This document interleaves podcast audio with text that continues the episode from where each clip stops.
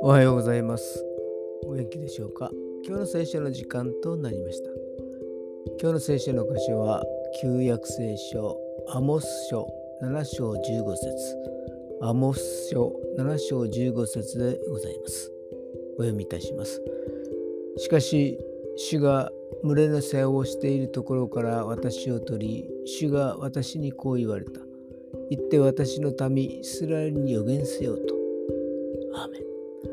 アモスは一軸クハの木を栽培する一農夫でしかありませんでした。預言者や祭司の家系でもなく、進学校で学んだこともありませんでした。でも神様は往々にしてそんな人たちを大きく用いるのです。エリアしかり、エリシャしかり、19世紀の大伝道師はムーディしかり。そしてその人たちは神様の使命を全うしうる賜物をも備えられていたのです。今日も主が備えられた賜物に気がつくことができますように。